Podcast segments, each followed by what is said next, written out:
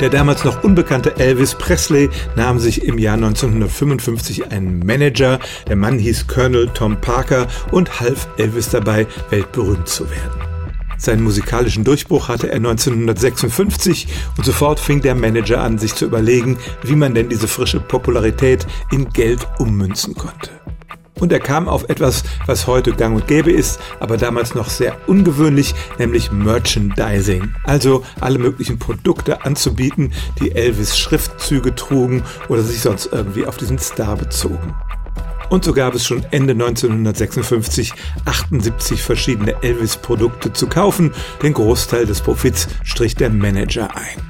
Ihm war auch jede Form von Publizität recht, die Elvis bekam, egal ob die positiv oder negativ war. Als Artikel erschienen, die unterstellten, Elvis sei schwul, fragte der Manager nur, haben Sie denn auch seinen Namen richtig geschrieben?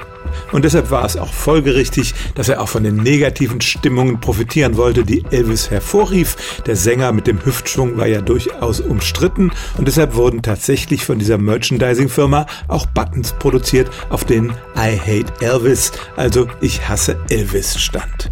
Die kann man heute noch auf eBay kaufen und sie sind ein Beleg dafür, dass Elvis Manager, der ihn übrigens bis zu seinem Tod begleitet hat, jede Möglichkeit wahrnahm, mit dem Namen von Elvis ein paar Cent oder Dollars zu verdienen.